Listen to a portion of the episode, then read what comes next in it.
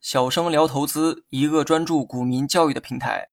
今天呢，继续讲一讲可转债回售和强制赎回。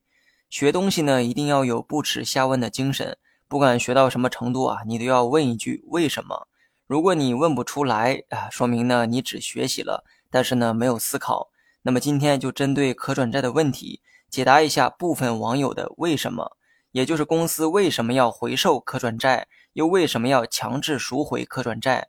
可转债的回售呢，是作为投资者的一项权利，所以呢，回售的原因也很好理解。投资者或面临损失，这个时候行使权利要求公司回售自己手中的可转债。触发回售的条件，上期内容呢都讲过，股价远低于转股价时就会触发回售，因为这个时候啊，投资者拿着的可转债换成股票之后将面临亏损，所以呢，可以要求公司买走自己手中的可转债。买走的这个价格呢，按照最初约定的本金加利息计算。有人呢想知道具体如何进行回售的操作，这一点啊，我还真就不方便讲，因为每个人使用的这个交易软件呢都不一样，电脑和手机又不一样，所以呢很难统一标准。如果你有探索的精神啊，不妨呢自行的研究一下，或者呢直接找券商客服咨询也可以。那么讲完回售，再来谈一谈这个强制赎回。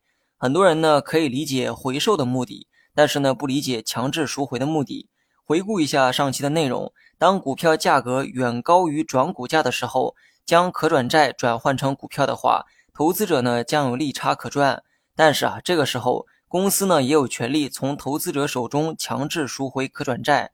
那么问题来了，公司为什么要强制赎回？是为了不让投资者赚这个差价吗？还是说公司想赚这个差价呢？答案当然都不是。首先呢，公司不可能做出坑害投资者的事情。有了投资者，才有了公司的一切，谁也不会想着去坑害自己的衣食父母。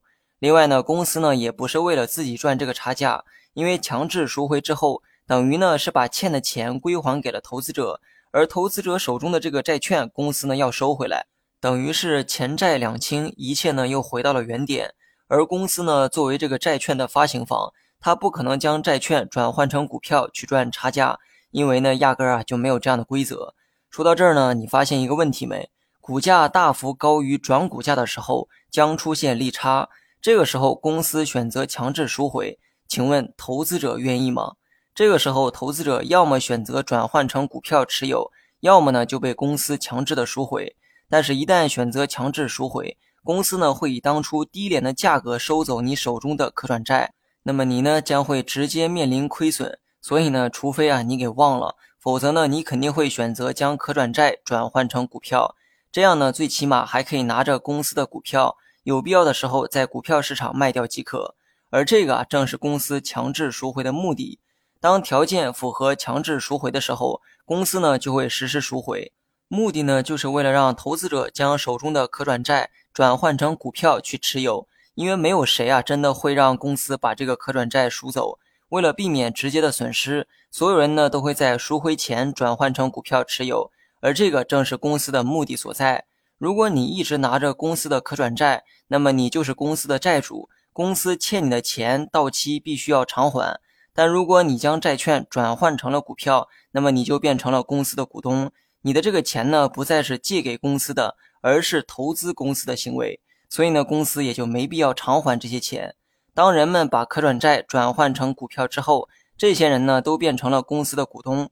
公司的股东变多了，也就需要更多的股票。所以呢，公司会在这个时候增发新股出来给这些股东。那么故事说到这儿呢，也就完美的结束了。最初发行的是债券，等于呢是投资者把钱借给了公司，但最后啊这些债券变成了股票，投资者的这个钱就等于投资了该公司。你学会了吗？好了，本期节目就到这里，详细内容你也可以在节目下方查看文字稿件。